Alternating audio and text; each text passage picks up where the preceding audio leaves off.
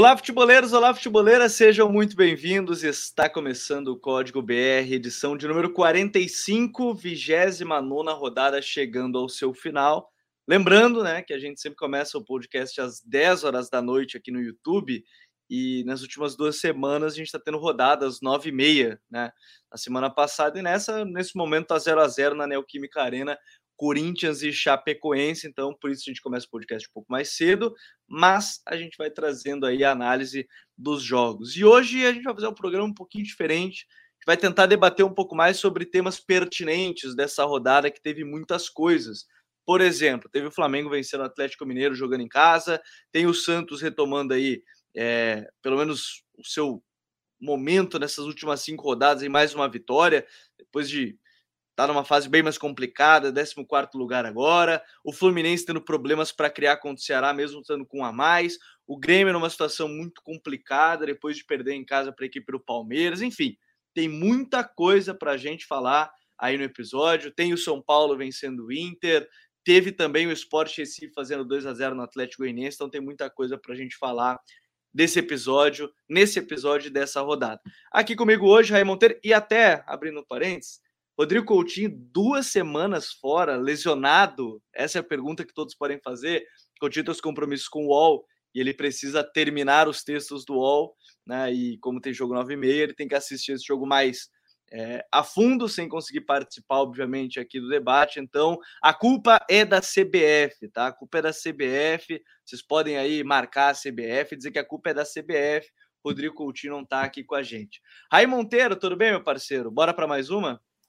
Vamos lá, fala Gabriel Calvin, galera que tá aí com a gente. É, duas coisas. A primeira delas é esses jogos de segunda-feira, agora que eles inventaram às nove e meia, são jogos realmente fantásticos, né? Acho que só perde para o de sexta-feira, nove e meia, e para aquele de sábado também, às nove, né? Jogos para pessoas que não têm família. Mas enfim, na areia movediça do Campeonato Brasileiro, olhando lá para baixo, né, a gente vê um Grêmio cada vez mais desesperado depois da virada, né, diante do Palmeiras. Ficou muito difícil a situação do Grêmio. Um esporte que começa a tentar sonhar de novo, né? Eu acho que o esporte teve a imagem mais legal do final de semana. Né? Talvez muita gente tenha ficado com aquela imagem do que aconteceu na Arena do Grêmio depois da derrota do Grêmio para o Palmeiras. Mas as imagens do Florentino, os braços da torcida ali, depois que saiu o segundo gol do esporte, né? Foram, foram bem legais, assim. Aquele é o verdadeiro significado do torcedor que está voltando ao estádio.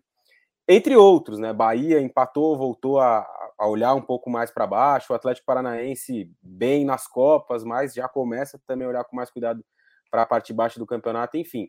É um campeonato brasileiro que sigo com a visão de que o título está muito próximo de se encerrar, de se garantir ali para o lado do Atlético, a gente vai falar sobre isso, mas que lá embaixo, né, perto da zona do rebaixamento, tem muita coisa indefinida e muito time distante ainda de conseguir ter a certeza de que não vai cair.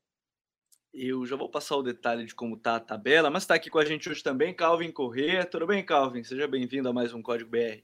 Tudo certo, Gabriel, Raí, prazer sempre estar com vocês falando um pouco sobre o Campeonato Brasileiro aqui no Código BR e sobre essa rodada aí que teve o um enfrentamento entre os dois principais times, diria assim, né? Embora o Palmeiras esteja entre eles, mas Flamengo e, e Atlético Mineiro.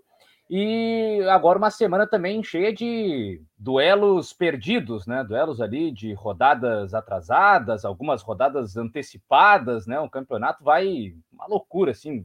Vamos se achando o que, que é de que rodada no meio disso tudo para chegar depois na rodada do final de semana.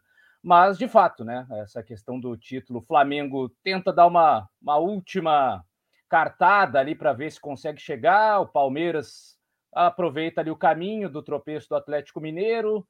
É, parte de baixo da tabela, cada vez mais o Grêmio é, já fazendo companhia ali a, a Chapecoense, né? Os, os, outros times conseguindo uma, uma vida. Então, é, é aquela situação em que o time está ali é, próximo da zona do rebaixamento. Se ele perde, talvez ele entre no Z4, e se ele ganha, ele vai parar lá quase no G9, né? já quase na Libertadores. O Santos começou a rodada pensando no rebaixamento, daqui a pouco ele já estava lá mirando uma pré-Libertadores. Então tem toda essa peculiaridade do Campeonato Brasileiro. É verdade. E nesse momento o campeonato está. É, é, aquela coisa que a gente estava comentando até. Estava comentando com os amigos, não tem mais time de meio de tabela, porque duas vitórias você está lá em cima, duas derrotas você está lá embaixo. Está é, sendo difícil ver um time de meio de tabela, ainda mais questão de possivelmente nove classificados, né, de Libertadores, provavelmente só o 16 não vai classificar para nada, né? Apesar de aquela coisa, vai ter o que comemorar porque não vai cair, vai ser o 16, mas é o único time que não vai classificar para nenhuma competição. E, e, de certa forma, para a gente começar esse episódio, eu acho legal até a gente é, falar um pouco mais sobre o jogo que terminou há pouco, desse Cuiabá que venceu o Red Bull Bragantino no finalzinho, gol 50 minutos, né?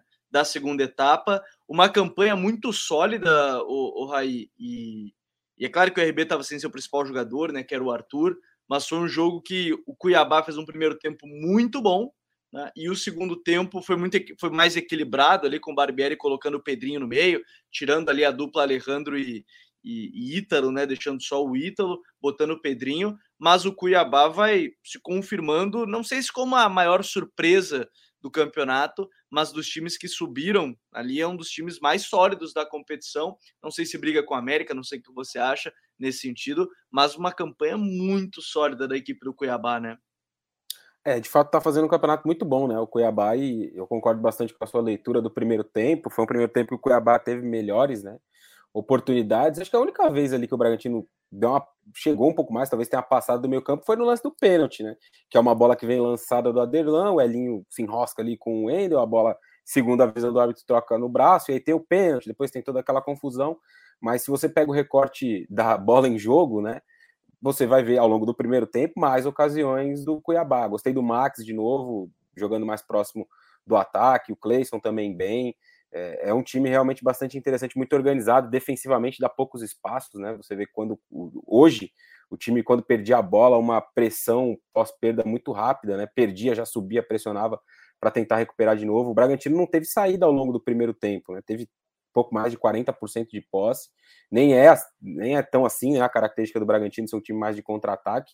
E principalmente jogando com uma dupla, né? O Barbieri fez isso de novo, ele já tinha feito no jogo contra o esporte, quando ele jogou com Gabriel Novaes e o Ítalo, dessa vez Ítalo e Alejandro de saída. Acho que é uma opção interessante, né? O Praxedes ainda se recuperando. Não ter ali o Praxedes é, significou ter que o Pedrinho jogar em várias vezes. Acho que o Pedrinho fez quatro jogos seguidos como titular. E nenhum deles ele foi bem. Hoje, quando ele saiu do banco, ele foi um pouco melhor, que é exatamente no momento em que o Bragantino consegue equilibrar um pouco mais o jogo, criar algumas oportunidades, ser também perigoso contra o gol do Cuiabá, mas acho que de uma forma geral, se você pega o jogo inteiro, o Cuiabá teve ali mais, mais e melhores oportunidades para vencer, acabou vindo só no finalzinho, né? Já com mudanças, a participação importante do Elton no lance do gol também, mas é um time bem, bem completinho, assim, do ponto de vista de que é bem organizado, que sabe muito bem o que fazer dentro do campo, sabe muito bem os movimentos, como tem que entrar em cada jogo, né? Um trabalho muito bom do Jorginho. Acho que não é a grande surpresa do campeonato, porque acho que a gente ainda pode colocar talvez o Fortaleza como uma grande surpresa pelo que vem fazendo, né? Claro que a expectativa já não era mais o Fortaleza brigar contra o rebaixamento nessa temporada, mas bater lá em cima, né, no G4, eu pelo menos não esperava. E surpreende bastante. Então, talvez por isso só o Cuiabá não seja aí a grande surpresa do Campeonato Brasileiro.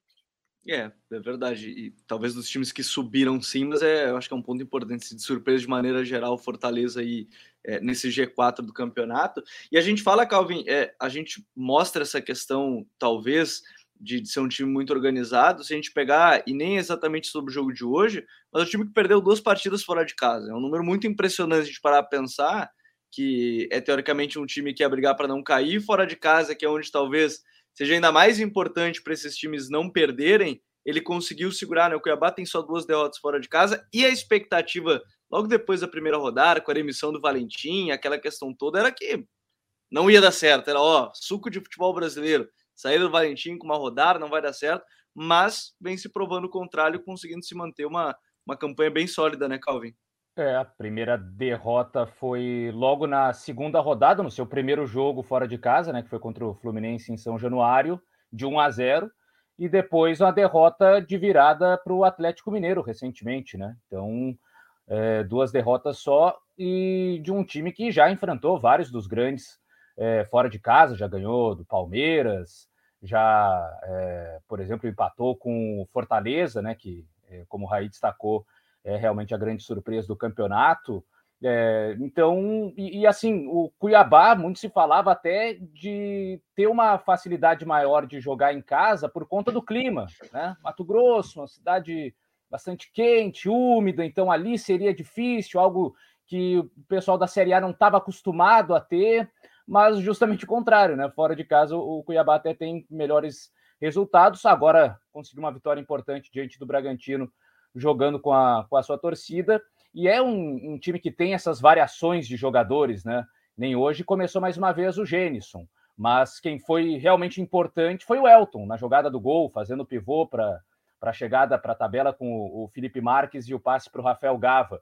E o Elton até já foi titular em alguns momentos, perdeu a posição, o Gênison foi titular, fez alguns gols, volta o Elton, reveza bem os seus centroavantes, é, reveza bem ali o homem pelo lado direito, que já foi o Jonathan Cafu no início, que agora tem sido o Camilo, que é mais um meio-campista, o Gava já foi titular é, por dentro, agora tem o Max, o próprio Cleison já jogou algumas partidas como camisa 10 mais centralizado, né, e abrindo espaço para um ponta pelo lado esquerdo.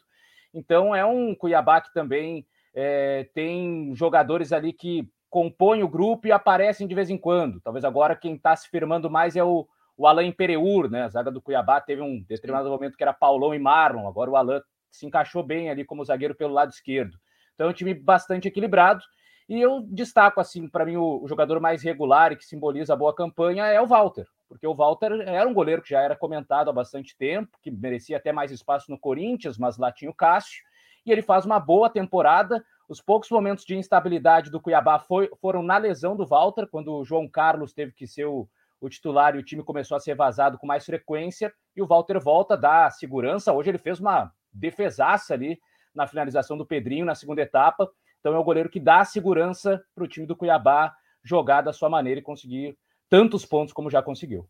É, e, e nessa campanha, hoje, como o Jorginho falou até antes do jogo começar, ele até falou que se conseguisse a vitória era para estar na primeira página da tabela, né? Hoje o Cuiabá décimo colocado com 38 pontos na tabela de classificação e é de fato aí um, um detalhe bem importante nessa campanha para fugir do rebaixamento que o clube sabe, o clube já falou sobre essa questão, é, é o foco principal e vai, já está oito pontos do primeiro time que estaria rebaixado, que é o esporte, que já é uma distância bem considerável, levando em conta que a gente está na 29 vai começar a trigésima rodada, então faltam oito rodadas, são oito pontos, e aí oito pontos são pelo menos é, três rodadas para se tirar, você já diminui isso, então o Cuiabá já tem uma margem muito boa, né, dentro da competição. Mas vamos adiante, porque eu acho legal, dentro dessa nossa ideia do episódio de hoje, de falar um pouco mais, com mais tempo, assim, dos temas. A gente teve um jogo que, não sei para vocês, será que ele retoma, ele abre um pouco mais essa briga pelo título, que foi a vitória do Flamengo por 1 a 0 sobre o Galo. Vale ressaltar, o Galo tem 59 pontos com 28 jogos, né? Tem um jogo a menos que joga agora, contra a equipe do Grêmio no meio de semana, quarta-feira. O Flamengo tem 49 pontos, ou seja, 10 pontos a menos, dois jogos a menos que o Galo, um deles contra o Grêmio, que deve ser lá para o dia 1 de dezembro, ou seja, é, dependendo de como estiver o campeonato, pode ser uma penúltima, entre aspas, no meio das rodadas todas ali, um jogo desse, muito decisivo para a equipe do Flamengo. Mas como é que você vê, Calvin, essa disputa? Porque o jogo ele me pareceu, o Galo até jogou melhor, jogou bem no primeiro tempo, mas o, o Flamengo era quem criava talvez mais e vem o gol ali na, na jogada tradicional, cruzamento, Bruno Henrique ganhando pelo alto, um jogador infiltrando. Coloca o título em, em, disputa mais uma vez ou você acha que é claro que o Flamengo era um favorito em casa e agora é, é manter o que vinha, o que vai acontecer é talvez uma repetição do que a gente vinha vindo, Galo lá em cima, Flamengo até pode tentar. Como é que você vê essa disputa depois do jogo de, do final de semana? Olha, Gabriel, eu vejo que a vantagem do Atlético ainda ela é muito boa, né? Tem esse jogo aí atrasado contra o Grêmio, um Grêmio que vem muito mal, então a, a tendência natural é olhar para esse jogo com o favoritismo do, do Atlético somar mais três pontos. O Grêmio já surpreendeu aí o próprio Flamengo, né, no, no Maracanã. Mas, enfim, não é a lógica. Lógica é o, o Atlético Mineiro conseguir essa vitória.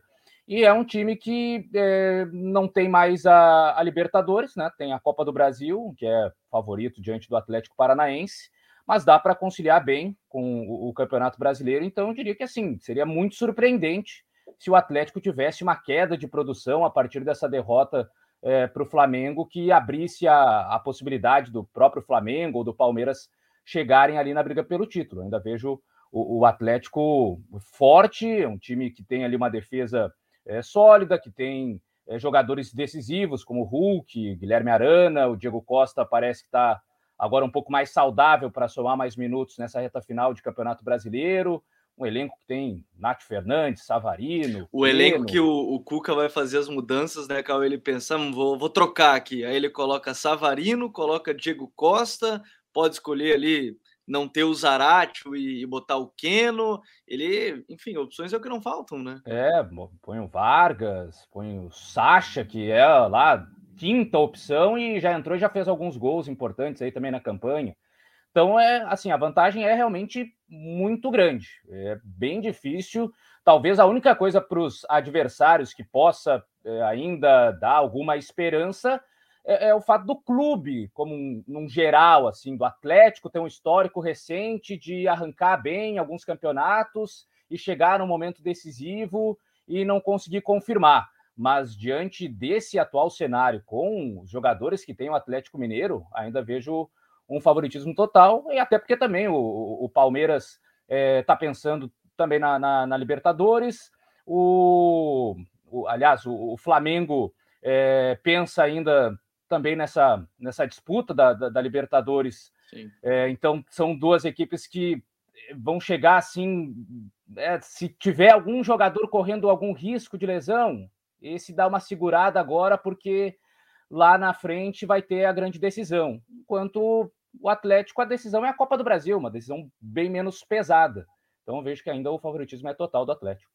E, e, nesse jogo, né, Raí, a gente fala de um, de um Flamengo que foi diferente para o jogo, né? Foi com ali a dupla Arão e Andrés, você tinha o Everton Ribeiro, mas aí você tinha, né, como teoricamente o meia atacante, o cara à frente dos dois volantes, você tinha o Bruno Henrique variando com o Michael, né, ali e o Gabigol mais à frente. Uma mudança que para esse jogo aparentemente deu certo, né? Conseguiu ali pressionar, ter o Bruno Henrique mais perto do gol ainda, era talvez até mais um 4-4-2, que é um 4-2-3-1, é, e o Galo ainda no segundo tempo tentou ali, o, o Cuca tentou tirar o, o, Guga, colocar o Savarino de lateral, o, colocar o Zarate de lateral, tentar um time mais ofensivo, não deu muito, não, acabou não tendo maior sucesso. Foi um jogo interessante no viés assim de tentativas dos treinadores em mudar um pouco os esquemas, né? É, de novo, né? O, no jogo contra o Atlético Paranaense, no meio da semana, já tinha feito algo mais ou menos parecido, né? Quando ele puxa o Andreas para jogar um, do lado esquerdo em algum momento, e aí o Bruno Henrique vai jogar mais perto do Gabigol de novo. E aí no segundo tempo ele põe o Michael, e, e, e era uma, uma, uma, manutenção esperada, né? Essa entrada do Michael no jogo, com o Bruno Henrique jogando mais perto do Gabigol, acredito que por dois motivos, né? O primeiro deles é que o Bruno Henrique não me parece 100% ainda do ponto de vista físico, né? Já que está se recuperando de uma lesão e tudo mais, voltando agora.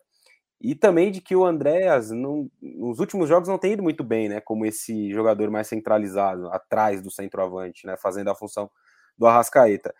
O Andréas jogou muitas partidas assim. Eu acho que ele fez jogos ruins e fez jogos bons também. Eu não concordo muito quando eu vejo algumas pessoas falando que toda vez que o Andréas joga na função de 10 ali, né? Ele não vai bem. Eu acho que ele teve jogos bons, teve jogos não tão bons assim. Acho que o Thiago Maia não entrou muito bem também ao lado do William Arão e para que ele possa jogar um pouco mais adiantado. Talvez esse também tenha sido um dos motivos para trazer de novo o Andréas para trás e aí de novo inserir o Michael no time, porque se você for parar para pensar, é claro que o Bruno Henrique é um jogador melhor que o Michael, só que ele não tem mais a mesma explosão, por exemplo, que o Michael tem para fazer jogadas individuais, para buscar o drible um contra um. Tanto que no, no, no, jogo contra o Atlético Paranaense no meio da semana, o Michael entra e faz boas jogadas ali, né, a partir do lado. E no jogo contra o Atlético, de novo, ele fez algumas jogadas interessantes, né? No momento ali, até o momento que o Flamengo tentou jogar, que é até quando o Flamengo faz 1 a 0 Um gol na bola lançada do William Arão tudo mais, que tem a presença diária do, do Bruno Henrique. Como e o lançamento falou. do Arão, né? É, que bonito lançamento. lançamento do Arão, né? Uma bola invertida para o Isla, que aproveita um espaço nas costas do Guilherme Arana, faz o cruzamento, e aí tem. Você tem Bruno Henrique na área, você tem Gabigol na área, tem o Michel chegando, que vai fazer o gol. Mas depois disso, o Flamengo recuou muito, né? É, eu acho que está muito essa postura do Flamengo depois do gol é, relacionado ao contexto do jogo, né? O time vem de uma eliminação, vem mal, consegue fazer um a 0 contra um, um adversário muito forte. e, a, e até ali era um jogo muito brigado, muito picado, com muita falta, um jogo que parava demais. E aí, na minha avaliação, né, o, a estratégia é vamos fazer um gol e depois esperar um pouco mais para tentar o contra-ataque. O Flamengo não encontrou tantos contra-ataques assim para conseguir fazer mais gols, enfim, para matar o jogo. Mas também eu, eu acho até que o Flamengo se defendeu de forma até um pouco confortável em algum momento. Né? É claro que quando você tem do outro lado um time com o Hulk, depois com o Diego Costa, é, com o Zarate, com o Nacho, com várias, as várias possibilidades que o Atlético tem, é sempre muito difícil você ficar lá atrás 50, 60, 70 minutos se defendendo, esperando para tentar contra-atacar. Mas acho que em algum momento o Flamengo até conseguiu se defender bem e cumpriu a função, é, talvez, desse jogo. Né? Não gostei do jogo de uma forma geral, achei que o Flamengo não fez um grande jogo. Achei que o Atlético foi muito mal também no sentido de criação das jogadas, né? Um time muito com muita dificuldade de, de criar boas possibilidades para finalizar. Esperava mais pela qualidade dos dois times e até pelo que já jogaram dentro dessa temporada. Acho que o Flamengo vive uma queda livre de desempenho com o Renato nas últimas semanas. Isso está muito relacionado ao trabalho dele. E talvez o Atlético tenha sentido, venha sentindo nas últimas semanas, um pouco do peso também da questão do título que se aproxima, né? Psicologicamente, isso também pesa e vai pesar em alguns momentos nessa reta final, mas de uma forma, de forma geral, não gostei do jogo, não, embora é, o Flamengo tenha tido aí essas mudanças que foram interessantes até sob algum ponto de vista. Bom, dando prosseguimento aí a algum, algumas coisas da rodada também, a gente tem que falar do jogo aqui em Porto Alegre, né? Porque o Palmeiras saiu perdendo, depois virou a partida, né, para 3 a 1 e antes de falar até da situação do Grêmio, eu queria tocar num ponto também que me chamou a atenção no jogo. O, o Abel voltou a colocar o Veiga e o Scarpa juntos, né? Nesse jogo ele começou com os dois e, e voltou a ser questionado por que, que eles estavam jogando, eles não jogavam juntos, agora jogaram e, e tudo mais. Mas a estratégia dele deu muito certo, né? Colocou o Rony para atrair os marcadores, né? Ele falou sobre isso no segundo gol, até atentem para o segundo gol do Rafael Veiga, quando o Rony ele puxa o Kahneman e abre o espaço na entrada da área, atentem para esse lance no gol. Ele falou sobre isso até o Abel Ferreira depois. E, e o time, ele criou até mais com o Veiga e Scarpa juntos, ao mesmo tempo que no início, no primeiro tempo, ainda sofreu algumas transições, justamente por ter os dois juntos também, né, Calvin? É, um, um cobertor curto. Cobertor né? curto, é normal. Exato, são escolhas que vão gerar os prós e os contras.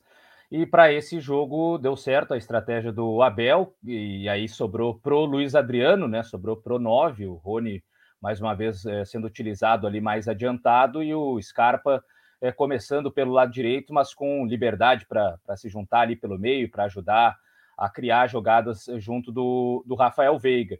É, e foi um, um, Palmeiras assim que conseguiu é, até no primeiro tempo teve algumas dificuldades de chegar com grande perigo, teve a cobrança de falta do Scarpa que deu na trave ali como principal lance. O Grêmio estava controlando um pouco, mas aí na, na, reta final, num lance até bobo ali, né, do, do, do Thiago Santos, uma disputa de bola da linha de fundo que já estava para sair é, ao pênalti, e aí o, o, o, Rafael Veiga converte e logo na sequência aproveita o abalo do Grêmio de, de sofrer aquele gol no, na reta final e já marca o segundo. E aí, justamente nessa mobilidade, sabendo da, da forma de marcação do Grêmio, especialmente no setor defensivo, né, que os, os zagueiros saem bastante para dar combate é, naqueles encaixes individuais, e aí o time vai se desordenando, né? Não, o Grêmio não mantém uma linha rígida de uma marcação por zona, por exemplo. Então fica cada um correndo para um lado e ali nesse espaço o Veiga infiltrou bem, bom passe também do, do Gustavo Scarpa e a finalização do Veiga para o segundo gol. Mas foi um Palmeiras é, interessante depois na segunda etapa manter mais até a posse de bola, tirar um pouco do que poderia vir de pressão do Grêmio na base do abafa, né? O Palmeiras trocando passe e tal. Tem me chamado a atenção nos últimos jogos do Palmeiras essa utilização do Felipe Melo mais é, junto aos zagueiros também, que era algo que e tem o, funcionado o Abel... muito bem, né? é, o Abel... Desde a Libertadores. Ele fazia antes aquela saída de três com o lateral, geralmente com o lateral direito, né? O Marcos Rocha ficava ali junto dos dois zagueiros, uhum. e aí o lateral esquerdo era mais avançado e o ponta fazia a amplitude do, do lado direito. Agora ele está deixando os dois laterais abertos e o Felipe Melo na linha dos três ali para fazer a saída de bola uma saída mais qualificada. O Felipe Melo ainda tem um bom lançamento é, longo. Então, algumas situações que o Abel está tá buscando também para essa, essa reta final, utilizando o Campeonato Brasileiro. Claro, vai tentar ainda, do jeito que der, é, encostar no líder, mas já projetando também uma, uma final de Libertadores, que é o grande objetivo do Palmeiras nessa reta final de temporada, e alguns ajustes interessantes. Estou curioso para ver como é que vai ser mais para próximo da decisão essa escolha de Veiga e Scarpa, ou compõe um pouco mais, porque o Scarpa ele pode é, realmente deixar algumas lacunas defensivas, mas não só acrescenta qualidade em chutes de fora da área, mas a, a bola parada, a cobrança de falta, Sim. né? Do, no primeiro tempo. No início do, do, brasileiro, o início do turno, ele tinha, é. ele, acho que era 10 rodadas e 7 assistências, era quase isso. Os escanteios também, aquela batida na, na primeira trave bem feita, as cobranças de falta com, com perigo. Então, é um jogador que acho que vale a pena apostar um pouco mais numa titularidade, mesmo que tenha que compensar de alguma maneira defensivamente, porque traz soluções ofensivas interessantes para esse time do Palmeiras. E aí, do outro lado, o Raí, eu acho que esse tema também a gente tem que colocar até um pouco mais aqui no episódio, que é justamente a situação do Grêmio em si. Porque essa derrota, eu, eu, a gente fazendo aquele cálculo, o cálculo são seis vitórias, né? Faltam 11 jogos para o Grêmio no campeonato, né? São dois jogos a menos aí, um contra o Atlético Mineiro nessa quarta contra o Flamengo, que deve ser no final do ano. Só que, vamos lá, são 11 jogos. Para o Bahia, o Grêmio já está a 7 pontos. De novo, são três rodadas. Aí você já diminui dessas 11 rodadas, três, que tem no mínimo para sair. Aí você já tem oito.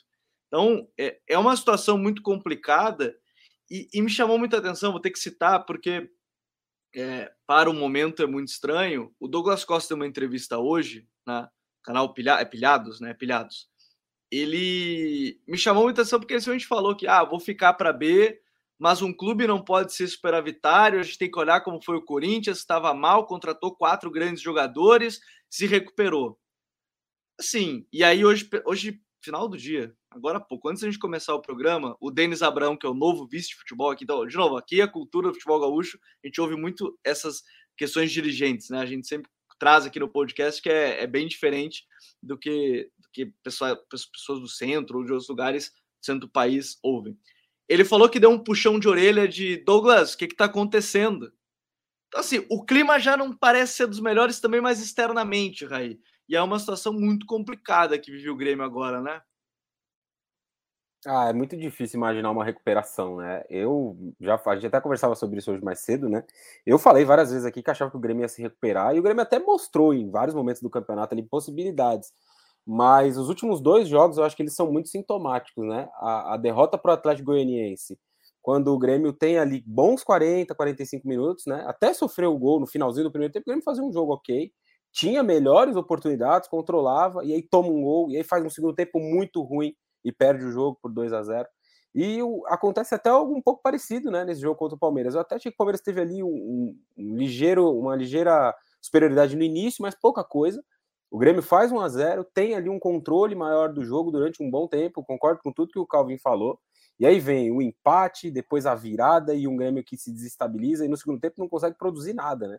Acho que o gol impedido do garoto, Elias, né? Se não me engano. Elias, isso, é, isso. Foi a única jogada que o Grêmio, mais ou menos, conseguiu trabalhar ali no segundo tempo, né? Então, além de tudo, é um time muito nervoso, muito, com muita dificuldade em, em jogar. O panorama adverso tem. Os jogadores têm sentido muito isso, né? E além da fase ruim de vários deles individualmente, acho que defensivamente o Grêmio tem muitas, muitos problemas, né? O Kahneman tem feito jogos muito ruins, na minha visão isso já não é de hoje, tem uns dois anos já que ele tem jogado com regularidade bastante mal. Mas e agora temporada... ainda tem a lesão, né? Que a gente fala, ele tá com uma lesão crônica na, na, Poxa, no quadril, né? Que é uma lesão é, muito então. parecida com o que foi o, o Gustavo Kirten, para entender, né? O do tênis, o Guga, que é uma lesão de é, lesão, trauma de impacto, se eu não me engano. É algo popularmente chamado assim, que é qualquer movimento mais brusco, isso pode acarretar. E ele tá sendo titular, né? É mais um problema. É, então, e, e, tem jogado muito mal, além dessa questão, né? Teve o Jeromel que voltou, mas se você olha assim, individualmente, né? O Grêmio não tem um time para estar tá numa situação como está, né? Eu acho que o Grêmio tem ali bons jogadores. O Douglas demorou muito para conseguir ter melhores rendimentos, demorou, mas é um, um, jogador muito bom. O Diego Souza é um jogador que garante ali seus golzinhos né, ao longo da temporada. É, achei o Vila Sante um bom reforço, ele fez ali alguns jogos interessantes. O próprio Thiago Santos lá atrás, quando chegou, era um, um pilar ali do time do, do, do, Thiago Nunes, né? Naquela arrancada que o Grêmio ganhou vários jogos consecutivos. Uhum. Ele foi muito bem. Então é, é, difícil, né, explicar essa situação do Grêmio, porque o time não é tão frágil assim. E, e a, quanto a essa questão que o Douglas falou, não acho que seja uma receita, né? Ah, é melhor trocar as dívidas por um bom time e aí você vai estar lá em cima. Isso não é garantia de nada. Vídeo que aconteceu com o Cruzeiro. O Cruzeiro não tinha um mau time também, né? Ganhou duas Copas do Brasil consecutivas, caiu no ano seguinte e eu não sei, cara, se daqui. E dá cinco pontos do primeiro time que seria rebaixado para a é, Série C. Eu não né? sei se em uns 20 anos a gente vai conseguir ver o Cruzeiro de novo na Série A. E é um time gigantesco do futebol brasileiro. Botafogo, Vasco, a gente tem vários exemplos, né? Então não sei se uma questão tem muito a ver com a outra, né? Fato é que o Grêmio está numa espiral aí muito próxima, né, do rebaixamento. E para completar tudo isso, na quarta-feira pega um Atlético com 100% de torcida no, Mineirão. A prefeitura liberou hoje, então vai ter casa provavelmente, se não 100%, mas muito perto disso, 80%, 70% do, do Mineirão ali lotado, porque o Atlético é o líder e vem de uma derrota, enfim. É uma situação muito difícil. Queria falar rapidamente sobre o Palmeiras. Uhum. É, o, eu acho que o Abel tem aproveitado muito bem esses jogos. Claro que o Palmeiras ainda é um time que está ali próximo, mas não é alguém que está olhando para o. Olha, esfrega as mãos vendo o Atlético jogar, esperando tropeços para poder brigar pelo título vai estar tá ali. Se o Atlético for tropeçando, tropeçando, tropeçando, o Palmeiras vai chegar. Pode ser que caia o título no colo do Palmeiras, como aconteceu, por exemplo, estava lembrando aqui, naquela Premier League do escorregão do Gerrard. O Liverpool Sim. era líder ali muito tempo e o título caiu no colo do Manchester City, faltando uma ou duas rodadas para o campeonato acabar, o City foi campeão. Pode acontecer com o Palmeiras também. Mas o que eu vejo de interessante é que o Abel tem usado muito bem, muito de forma muito boa esses jogos para fazer bons experimentos. Então o Calvin citou a questão do Felipe Melo. Esse é um dos pontos. A saída de bola melhor, mudou um pouco a dinâmica e isso tem sido mais interessante. Ele mudou o Gustavo Gomes de lado. Nesse jogo testou Rafael Veiga e Scarpa juntos. Então ele tem buscado alternativas, né, para tentar tornar esse time mais completo quando tem a bola e para ter também soluções diferentes para esse jogo contra o Flamengo. Se o Flamengo percorre o, o, o é, persegue o Atlético de forma alucinada e precisa de qualquer jeito a cada rodada dar respostas, o Palmeiras vai se preparando melhor para a final da Libertadores. O Abel, como um bom, provavelmente mourinhista, já que ele disse que se inspirou em Porto e, e, Manchester United naquele, na classificação da Libertadores, tá na espreita, vai observando aos pouquinhos, vai cuidando. E, e Calvin, ainda nessa situação do Grêmio, é, e eu só quero aproveitar um, um recado que eu gostei aqui, ó, que é quando o Arão passa o hidratante no cabelo, esquece. Aí, aí já não tem mais jeito. Aí o Arão já tá no, tá no pique. É o Matheus Borges que, que mandou essa brincadeira aqui pra gente, que a gente tava falando do lançamento do Arão é que a expectativa agora até é de mudanças no time, né, Calvin? É, o, o Jean-Pierre já não joga, o Kahneman também, os dois suspensos para o jogo contra o Galo, mas aí você deve ter Campaz, Ferreira, é, é o suficiente para mudar, Calvin? Porque, de fato, muita coisa que a gente está vendo já aconteceu, quatro treinadores e muita coisa que a gente está vendo agora só se repete, né? Desde escalações, formato, modelo de ataque, essas coisas. É, só isso será que é capaz de ajudar o Grêmio a dar uma encarada? Ah, vai entrar o Campaz agora titular, Ferreira vai voltar a ser titular. Só isso é capaz de ter uma mudança muito grande, o Calvin?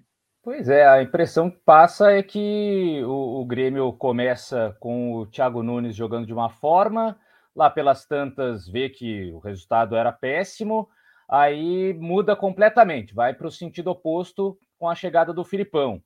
E agora ele parece estar tá retomando, assim, claro, com outro nome, né, com Wagner Mancini, mas mais parecido com o que era no começo do que o que vinha sendo feito por último. Então volta o sistema do, do 4-2-3-1, né, que o Filipão gostava mais de um, um sistema com três volantes ali, de um 4-1-4-1. É, volta um time mais ofensivo, com os pontas, é, um time mais leve, com o segundo volante que, que chega um pouco mais na, na área. É, só que isso já foi feito lá atrás e também não deu muita resposta. Então agora é, é se apegar em mudança de nomes. Ah, sai o Jean-Pierre, entra o Campaz, daqui a pouco tira um Alisson, coloca o Ferreira, mas é, tenta se achar muito mais soluções individuais do que coletivas, de uma forma geral. E interessante observar até nessa chegada do Wagner Mancini, apesar da primeira boa impressão contra o Juventude, né, que ele estreia, faz 3 a 0 e toma dois gols no final, mas é, é, considerando 90 minutos, porque às vezes se faz um recorte, né? Ah, o Grêmio e o Raí destacou bem. O Grêmio foi bem ali no início da, da, da primeira etapa diante do Atlético Goianiense, até tomar o gol. O foi recorte está bem... acontecendo muito, né? É sempre, ah, é... Os primeiros 30 minutos foram bons. Foi bem contra o Palmeiras ali, até cometeu o, o, o pênalti infantil. É, só que, se for pegar 90 minutos, dos três jogos do Wagner Mancini, o, o, time sofreu sete gols. O time tomou dois gols na estreia contra o Juventude. Ah, não, mas não fazia diferença, porque já estava 3 a 0 é, Aí toma mais dois. minutos contra... não, era, não toma empate, né? É, aí toma mais dois contra o Atlético Goianiense e agora mais três contra o Palmeiras. Então, o, o Grêmio, em determinado momento, até com o próprio Filipão, que não era um estilo agradável de ver e tudo mais, mas tinha estancado um pouco a parte de, de, ser vazado a todo momento. O problema era o ataque. O Grêmio tinha o, o, segundo pior ataque do Campeonato Brasileiro, só à frente do esporte. Hoje o Grêmio segue, acho que com o terceiro agora, pior ataque, né? Tem esporte, tem São Paulo e depois já é o Grêmio com uma turma ali com, com 24 uhum. gols. Mas é o terceiro pior ataque. Mas já não está perto das melhores defesas. Tem tomado muitos gols nos últimos jogos. São sete jogos seguidos tomando gol e nos últimos três é, jogos tomou sete gols. Então, ele não só é, não deu grandes melhoras ofensivas, é, como piorou defensivamente. Então, esse é um. E, e, voltando a marcar mais nessa situação de zagueiro sair para dar bote no, no meio de campo, se o atacante vai lá e abre um espaço. E com Jeromel e Kahneman, Jeromel já mais descontado fisicamente, o Kahneman também, eh, seguidamente com lesões, já não são mais aqueles zagueiros de 2017 que davam o bote lá e davam precisos, ficavam no mano a mano e se garantiam. Agora não, são zagueiros que precisariam marcar um pouco mais, sem, sem ter tanta exposição, ficar o tempo todo saindo da caça, é, porque não há mais aquele fôlego para voltar, não há mais uma cobertura tão interessante quanto é, tinha antes. Então, o Grêmio está tentando voltar a jogar de uma forma lá do passado, mas com os mesmos jogadores que envelheceram, alguns deles. Então, não sei se vai conseguir mais jogar com esse mesmo perfil, mas é, vai tentando. O Mancini também, né? Chegou faz pouco, vai só para o seu quarto jogo e vai tentando soluções diferentes. Pelo menos isso ele é, não dá para dizer que segue na, na, mesma, né? Se ele vê que não funcionou, ele vai lá, pega outro cara e, e tenta. Mas é mais mudança do jogador do que propriamente do coletivo. É, uma mudança, inclusive, é o Douglas Costa do lado esquerdo, né? No lance do gol. É, eu costumava dizer, o, do, o, melhor Douglas que, pelo menos, eu recordo, é o Douglas da ponta esquerda, naquele Bayern do Guardiola, que era jogada pela direita, inversão no Douglas, mano a mano, cruzamento para trás ou para o meio da área e gol. É, ele, ele, aquela temporada ele chegou a, a dois dígitos de assistências em, em quase metade do campeonato, ele já estava com com essa questão. Então, eu acho que são alguns pontos importantes que a gente precisa destacar. E falando em criar problema para criar, o, o Raí, a gente teve no, no Castelão o Ceará voltando a vencer a segunda vitória, né, sob o comando do Thiago Nunes, depois de uma sequência bem complicada, né, da equipe, e num jogo bem tenso, né, porque fez 1 a 0 e, e aí vem a expulsão do Gabriel Dias e o jogo se torna o Fluminense com a bola. Só que o Fluminense com a bola ele foi um time inoperante. Né? Era cruzamento para o Messias e para o Luiz Otávio tirarem a bola, só facilitaram o trabalho dos dois. E, e a gente viu aí um Fluminense teve muito problema para criar, porque teve um cenário oposto ao que rende melhor, né? Aqueles times de contra-ataque e tudo mais. É, é, um problema que o Marcão tem e ficou bem evidente. Não só o Marcão, tinha problemas com o Roger, teve alguns. O Kodair até acho que era mais definido o time, mais organizado até nesse sentido teve problema agora com o Marcão. É, é um problema a se resolver porque o Fluminense vai enfrentar esse cenário provavelmente mais vezes e o Ceará conseguiu dar aquela respirada, né? Voltar a vencer, 36 pontos agora, 6 do esporte, mas também não dá, é claro, para. É, foi um jogo que passou 80, 70 minutos só sob pressão tentando segurar o jogo, né, Raí? É, eu acho que isso é uma questão que, pelo menos a mim, chama bastante atenção já tem bastante tempo, né? O Fluminense, quando tem um espaço para os jogadores da frente ali, o Caio, é, para o Luiz Henrique, que está fazendo um excelente campeonato, para o John Kennedy, né, que tem entrado bem nas últimas semanas, é uma coisa, é um time que consegue ser eficiente. Quando é um time que precisa ter um pouco mais a bola, isso acontece pouco de fato, né? Na maioria dos jogos, o Fluminense consegue executar sim essa, essa proposta, né? De se fechar e de contra-atacar em velocidade. É um time que não, não mostra, né? Quando precisa ter um pouco mais a bola, não mostra possibilidades de, de ferir o adversário, de criar oportunidades, de ser perigoso. E eu acho que isso passa muito pelo trabalho do treinador, cara. acho que passa muito pelo trabalho do Marcão. Ele tem ali bons ajustes, né? O time na mão do Roger de fato rendia muito menos. Eu acho que quando o Roger chega, ele tem ali bons momentos no início da temporada, né? Tem aquele jogo muito marcante contra o River no Maracanã. onde ele joga muito bem, depois vai a Nunes, ganha o jogo, ganhou em Nunes, se não me engano, 2 a 1 né? E, uhum. e, tem ali uma campanha legal, né? Vai até a final do Campeonato Carioca, que era o que todo mundo esperava, o Flamengo campeão, mas o Fluminense chegando até a final e poder minimamente competir ali, que foi o que aconteceu, achei, em alguns momentos. Mas depois o trabalho tem uma queda livre. Vem o Marcão, consegue algumas recuperar algumas peças, né? Ele tem o mérito da entrada do André no time, por exemplo, que é um jogador muito importante, tem jogado muito bem. É, tem o mérito da melhora do Luiz Henrique, né? No começo da temporada a gente tinha Gabriel Teixeira e Kaique como titulares, né? Nesse momento a gente tem o, o Caio Paulista, e, e o Luiz Henrique o Luiz Henrique. É. Exato, o Kennedy, o John Kennedy mais à frente, que foi um jogador que ganhou mais espaço com o Marcão também, né? Com o Roger era mais ali Fred ou o Abel Hernandes ou o Bobadilha, enfim.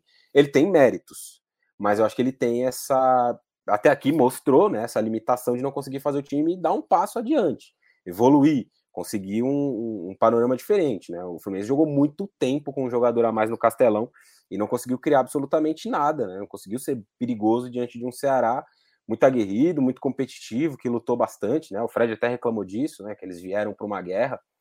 Fred, o time está brigando contra o rebaixamento. Esperar que eles vão lá, vão receber o Fluminense com chocolate e, e Guaraná não dá. É guerra, é briga para não cair. Os caras vão deixar tudo mesmo a cada jogo. Não, não tem muito para onde fugir, né? Não aqui defendendo o que o Gabriel Dias fez, foi um absurdo, de fato mas reclamar que o jogo foi muito pegado e tal, não sei, né? Eu acho meio estranho. Mas é um Ceará que, nas mãos do Thiago, aí tem alguns jogos interessantes, né? É um trabalho muito curto, assim como outros, de oscilações, de jogos ruins, de jogos um pouco melhores, mas é um time que mostra ali alguma, alguma evolução. Né? Eu vi alguns jogos do Ceará recentemente, o jogo contra o Bragantino foi um bom jogo, empate por 2 a 2 o jogo contra o Palmeiras, que o, o, Ceará perde, até um jogo equilibrado, né? Durante, durante todo o primeiro tempo. Outros confrontos que o Ceará foi bem. É, e acabou não conseguindo o resultado. Dessa vez conseguiu vencer, dar mais uma respirada, mas ainda está muito perto, né? Lá de baixo. E o Fluminense precisa pensar muito para a próxima temporada nesse salto, de conseguir ser um time com mais repertório dentro dos jogos.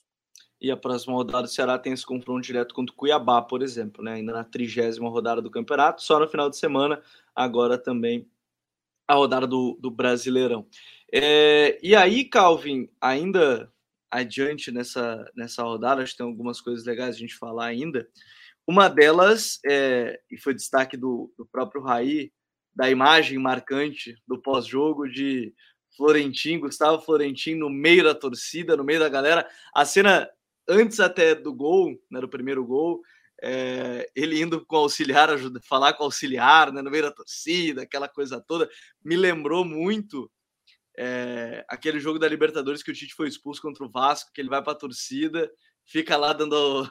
Ele vai para o abraço da torcida no gol do Paulinho e tal. E, enfim, o cara tá ali na arquibancada, vai fazer isso, ainda mais muretinha né, de arena, não vai, não vai mudar nada, o cara tá ali do lado do banco. Esse ano a gente teve o o, o auxiliar, acho do. Ou foi o Miguel ou o Ramírez entrando em campo, ou ficando próximo ali do, do Ipiranga, foi. Inter Ipiranga. Foi, no, foi né? Na, na, no que seria a estreia dele, mas ele ainda não, ah. não poderia, e aí ficou Tava na muretinha. O, o auxiliar, né? É. é. então ele ficava na muretinha ali passando de canção. Mas enfim, é, o esporte ele dá a entender que vai lutar até o final, né? São três pontos para a equipe do Bahia. É, em que pese nos últimos cinco jogos tem três derrotas, o nível da equipe é melhor, né? Do que a gente viu no início do campeonato, isso me parece claro. E a vitória contra o Atlético Inense vai muito por esse lado, né, Calvin? É, e a esperança tá na base, né? Com o Gustavo e com o, o Mikael, especialmente o, o, Gustavo, apesar, claro, o Mikael foi o autor dos dois gols, poderia até ter marcado os três ali, um deles é, foi anulado ali por impedimento no detalhe, mas é, o Gustavo mudou a cara do, do esporte, né? Um jogador que a torcida já pedia há algum tempo. Ele, num primeiro momento, até se, começou a ser escalado mais pelo lado, que não era o ideal, porque é um jogador que precisa estar mais próximo da, da jogada, né? Então, centralizado facilita para ele se deslocar ali para a direita, para a esquerda é, e participar o tempo todo. Até contra, é, nesse jogo contra o Atlético Goianiense, ele começa pelo lado, o, o Florentin coloca ali é, o Zé Wellison e o Hernanes mais por dentro e o Gustavo cumpre a função ali pelo lado esquerdo com o Trellis pelo lado direito.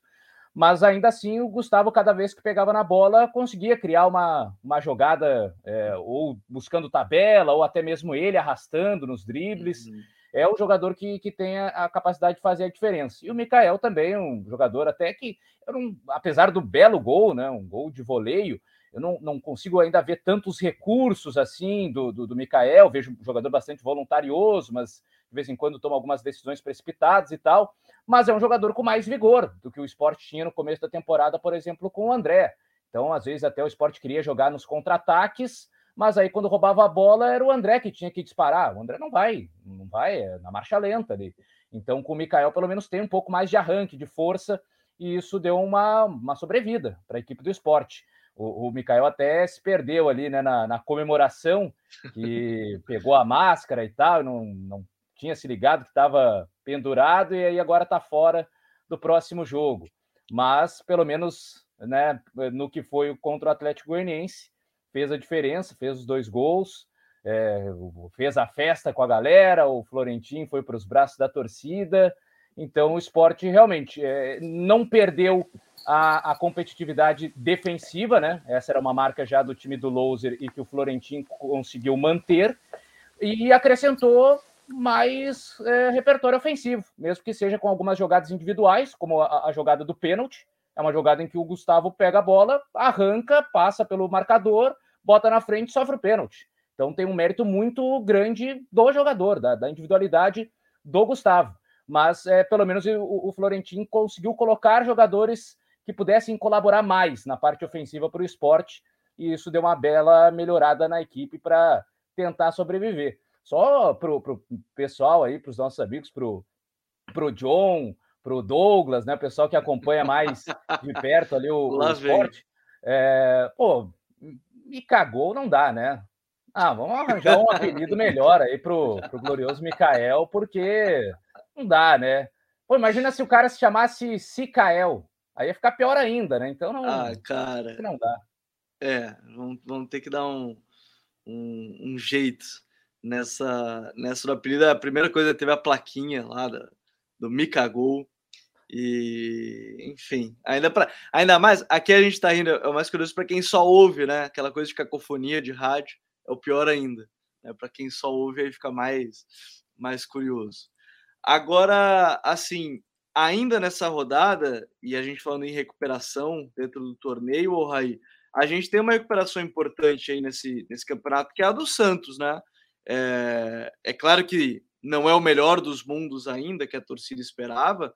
Nos últimos cinco jogos são duas vitórias, duas derrotas e um empate, mas é, são cinco pontos hoje do esporte, mas pelo menos agora dá a impressão de que vai recuperar, né, Raí? Dá a impressão, ó, estamos jogando, estamos melhorando e talvez tenha um norte também aqui para o Santos. É, e são duas vitórias seguidas também, né? O que é bastante importante né, para o Santos nessa, nessa arrancada. Acho que o mais, mais importante do que tentar buscar uma, bons desempenhos. É claro que você conseguir isso, o time talvez se aproxime mais de conseguir ganhar jogos, mas acho que o mais importante é conseguir somar pontos, cara. Na situação que o Santos estava, era conseguir vencer mesmo. Vence um jogo importante contra o Fluminense na, na quarta-feira, né? E venceu jogando bem aquele dia na Vila, aí, com, com, a torcida empurrando e tal. E venceu um jogo ok, né? Contra um Atlético, um Atlético que baixou muito, né? De novo, baixando demais o ritmo nos jogos do Campeonato Brasileiro.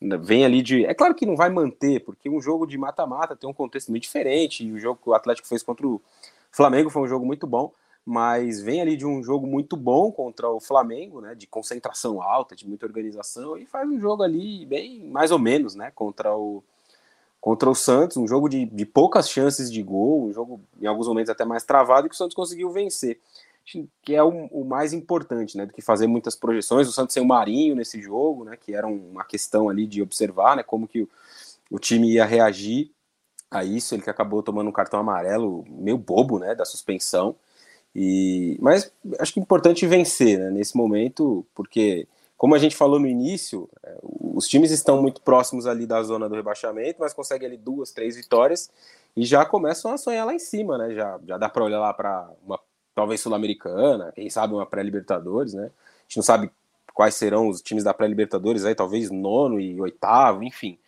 Mas acho que para o Santos o, o, que fica de mais positivo é isso. E do lado do Atlético, é um time que precisa se recuperar logo, né? Porque é claro que o torcedor olha para os jogos ali da, da Sul-Americana, né? projeta a final, olha para a Copa do Brasil com carinho também, mas no Campeonato Brasileiro o time vai acumulando tropeços e vai cada vez mais se aproximando. Né? Nesse momento, se não me engano, o Atlético está a 4 pontos, né? 34 a 30, se, se eu não me engano, da zona do rebaixamento. E é um cenário complicado, porque, porque o time tá campo, tá mal, né? Se a gente fala do é, Atlético. É, não o... tem jogado bem, né? É, tem o jogo contra o Flamengo, que o time defendeu muito bem, assim, mas os jogos com o Valentim estão no é, nível. É, defendeu bem, bem e acabou ruim. sendo letal ali nos contra-ataques, mas também não foi ah. uma grande. Eu achei até que no primeiro jogo o Atlético jogou melhor do que jogou no segundo, sim, nos jogos sim. contra o Flamengo. primeiro jogo do, do Atlético eu até achei melhor. Mas o jogo da volta realmente foi isso. E, e, no Campeonato Brasileiro o time tem mostrado muito pouco, né? Nem essa solidez defensiva aí dos jogos desse jogo, por exemplo, né? contra o Flamengo, o time não tem conseguido apresentar. Vai precisar rapidamente se recompor, se, se, é, se mover ali para disputar, né? Se alimentar para disputar o Brasileirão. Porque também a final da Sul-Americana é daqui pouquíssimo tempo, né? É, acontece no dia 20. Faltam aí 19 dias, né, para a decisão da Sul-Americana. E o time viaja bem antes. O Atlético, se não me engano, joga um dia antes da viagem para da viagem para para Montevidéu. Isso. Muito provavelmente vai jogar com o time reserva esse jogo, né? Um dia antes de viajar e tal. É bem provável que jogue tem, com a equipe reserva. Tem alguns jogos esse brasileiro ainda. O, o Galo pega o Atlético. É esse é contra, o, é, contra o, é contra o Atlético, se não me engano, esse ah, jogo. É, exato, contra o Atlético Mineiro. Exato. E tem o jogo dessa terça, né? Contra o Flamengo, que é um jogo difícil também, cara. O Flamengo vem duplamente mordido por ter sido eliminado contra o Atlético, por estar tá tentando sonhar com o título do Campeonato Brasileiro ali. E o Atlético vai precisar se recuperar rapidamente, porque a situação começa a ficar muito complicada. É, e, e assim, a gente fala dessa, dessa situação, algum, alguns jogos vão ser dessa forma, o Atlético não está mesmo no, no seu melhor nível, enquanto o Santos ele, ele vai se recuperando. E é bem interessante, né, Cláudio, quando a gente fala do Santos, porque assim, é um time que tu olha a escalação é meio palavra não, é, ela era estranha porque os alas eram atacantes, né? Marcos Guilherme, Lucas Braga, aí o meia era o Tardelli, tinha Marinho, Diego, o Marinho, Léo Batistão, aí foi mudando, foi se encontrando e aparentemente começou a se encontrar com o Madison na ala, que é um cara importante, né? Chegando na área, como foi no gol, né? inclusive contra o Atlético. Mas é um time que o Carille, depois de teste atrás de teste, parece que achou dentro da escalação ali com três zagueiros, né? É, uma, é uma escalação assim que, se for se prender muito em posição original do jogador, vai ficar meio difícil de escalar, né? Porque é, na, na, equipe ali, o Felipe Jonathan, que é um lateral esquerdo, tem jogado como um segundo volante. O Lucas Braga, que é o ponta que compõe a, a ala pelo lado esquerdo. E o Madison, que é o, o, ala direita, na verdade ele é um falso ala, né? Porque quando o time tem a bola, o time trabalha muito pelo lado esquerdo, buscando a inversão justamente para o Madison atacar, ou a segunda trave, ou até o meio da área, como foi no gol contra o Atlético Paranaense. Já tinha feito gol é, contra o Fluminense também da mesma forma, né? Com a jogada sendo trabalhada ali do lado esquerdo, daqui a pouco está o Madison ali se infiltrando, até uhum. porque uhum. o, o, Diego Tardelli, que é o, o centroavante no papel dessa equipe, ele não é exatamente aquele centroavante de área que fica fincado Sim. lá o tempo todo. Ele sai bastante, se movimenta, vai armar jogo.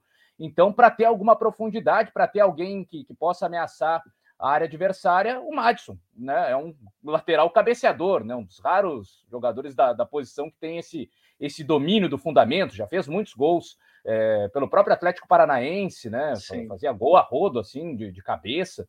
Então é o jogador que leva mais perigo dessa, dessa equipe do Santos. O Marinho está na fase, até não, não jogou, né? Estava suspenso, cumprindo suspensão contra o Atlético Paranaense, jogou o Ângelo, garoto ainda, né, 16 anos, até teve alguma movimentação interessante, mas não dá para cobrar que ele seja o, o cara que vai decidir.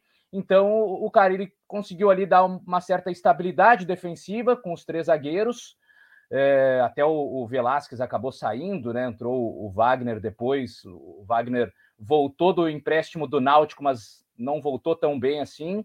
É, mas é um Santos que aos poucos vai conseguindo colocar a marca do, do Carilli, né? De concentração defensiva, ceder poucas oportunidades. Quando cede, o goleiro também é, vai lá e, e, faz o seu trabalho, né? O João Paulo fez belas defesas é, contra o Atlético Paranaense e o time conseguiu resistir e tá, tá se encontrando, né? É, nesse meio de campo aí que tem o, o, o Felipe Jonathan com mais liberdade de avançar pelo meio, com o Lucas Braga com um pouquinho mais de funções defensivas, mas especialmente com o Madison sendo o elemento surpresa. Vamos ver até quando será surpresa, porque certamente os adversários vão estudar e perceber que o, que o lateral, apesar de estar mais distante do gol em tese, na prática ele está virando centroavante quando o Santos ataca, mas é a forma que o Carilli conseguiu encontrar para melhorar o time. É, daqueles laterais que geram toda a profundidade quase do time, o Madison é um cara muito importante nesse sentido. E eu acho que é legal ainda ter o jogo para a gente fechar, que é desses destaques, na verdade, né?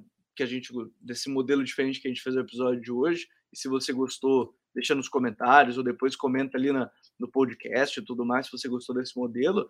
É o Léo retornando à defesa da equipe do, do São Paulo, Raí. E, e num esquema que foi bem interessante, porque eu acho que tem parecia que era três zagueiros, tinha momentos que era uma linha de quatro, com o Reinaldo um pouquinho à frente deles, mas era um time bem interessante. De maneira geral, foi um, foi um jogo bem interessante do São Paulo em si, né? O Sara fazendo um partidaço mais uma vez, tá retomando as boas atuações que a gente viu já no brasileiro passado.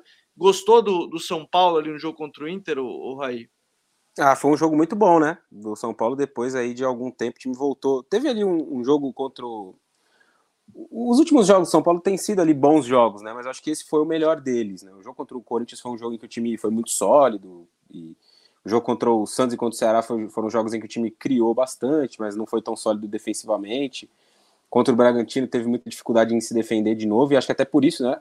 O Rogério volta com três zagueiros. Ele até falou que esperava o Yuri Alberto, e a gente vai poder falar daqui a pouco em relação ao Inter.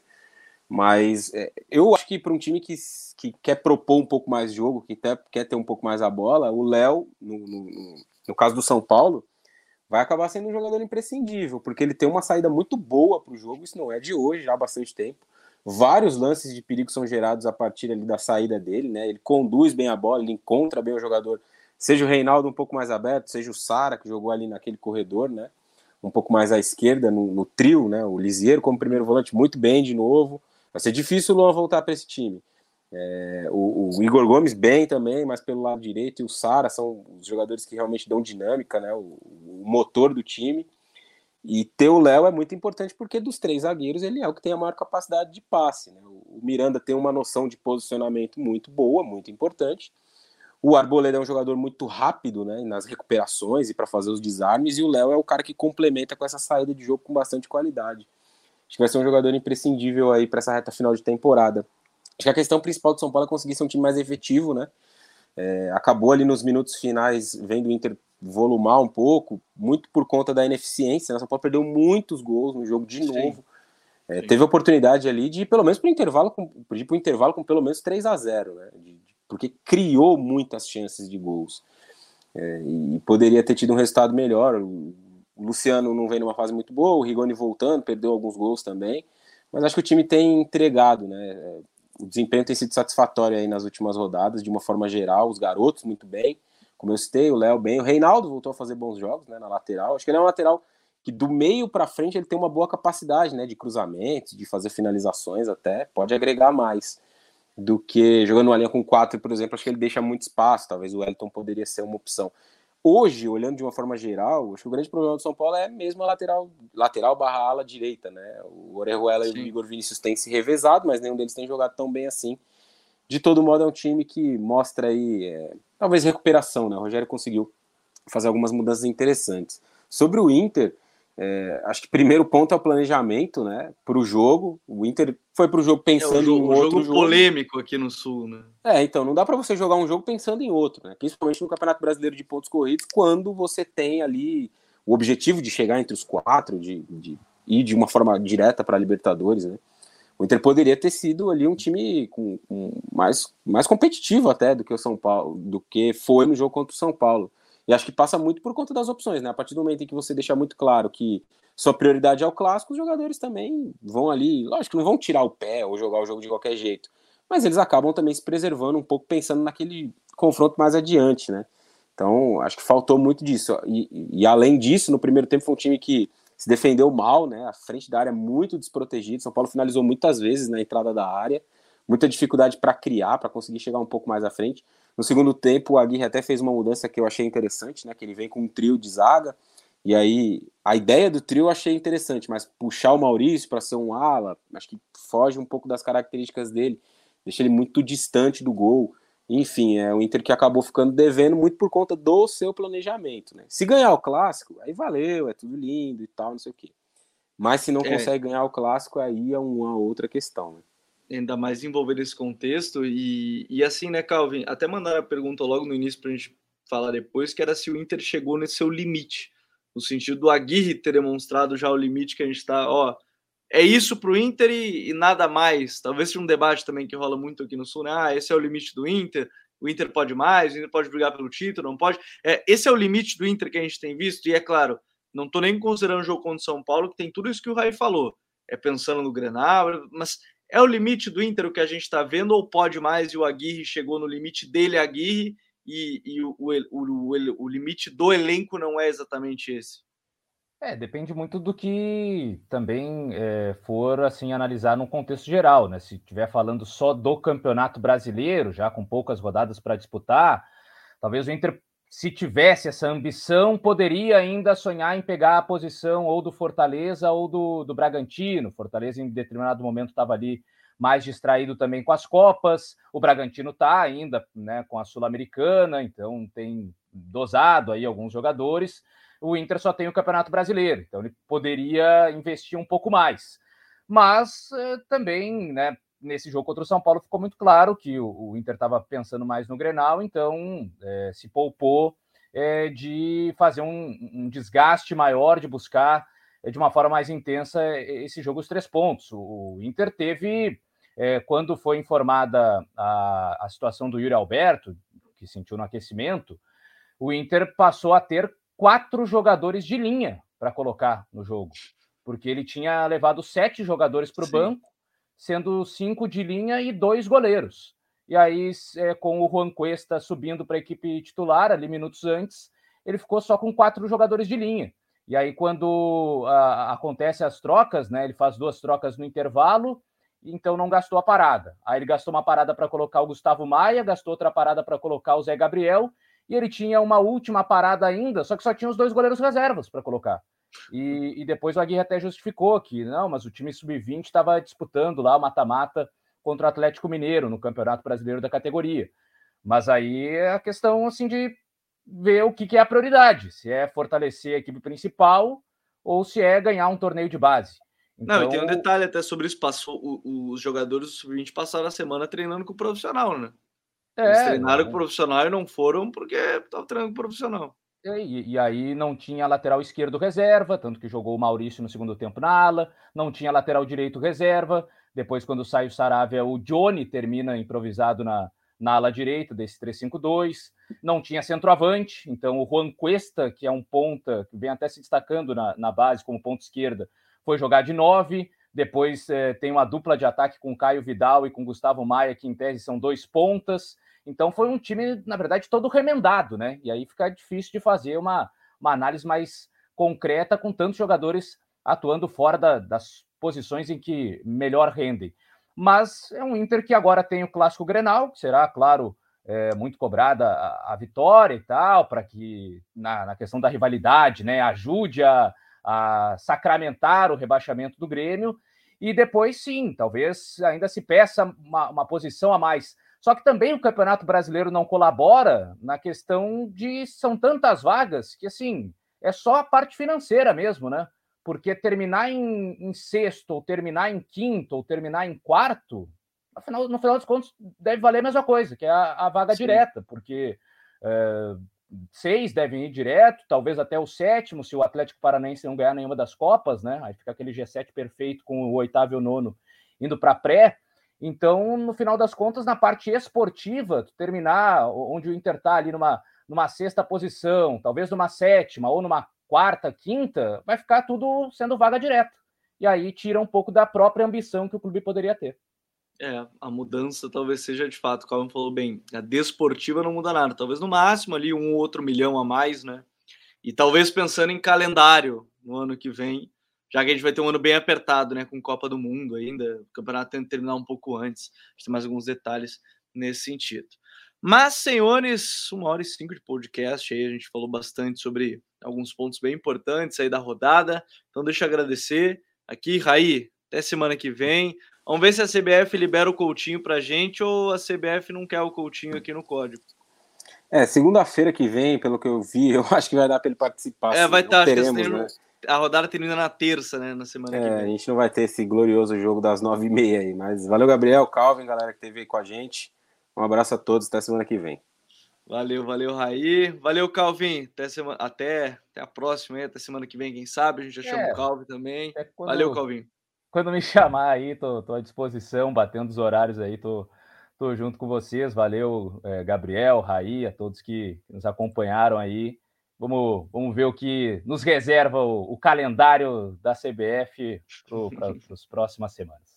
Um abraço. É, valeu, valeu, Calvin, valeu, Raí, valeu a todos que nos acompanharam em mais um Código BR. Um grande abraço a todo mundo. Até a próxima, até a próxima semana. Valeu, tchau.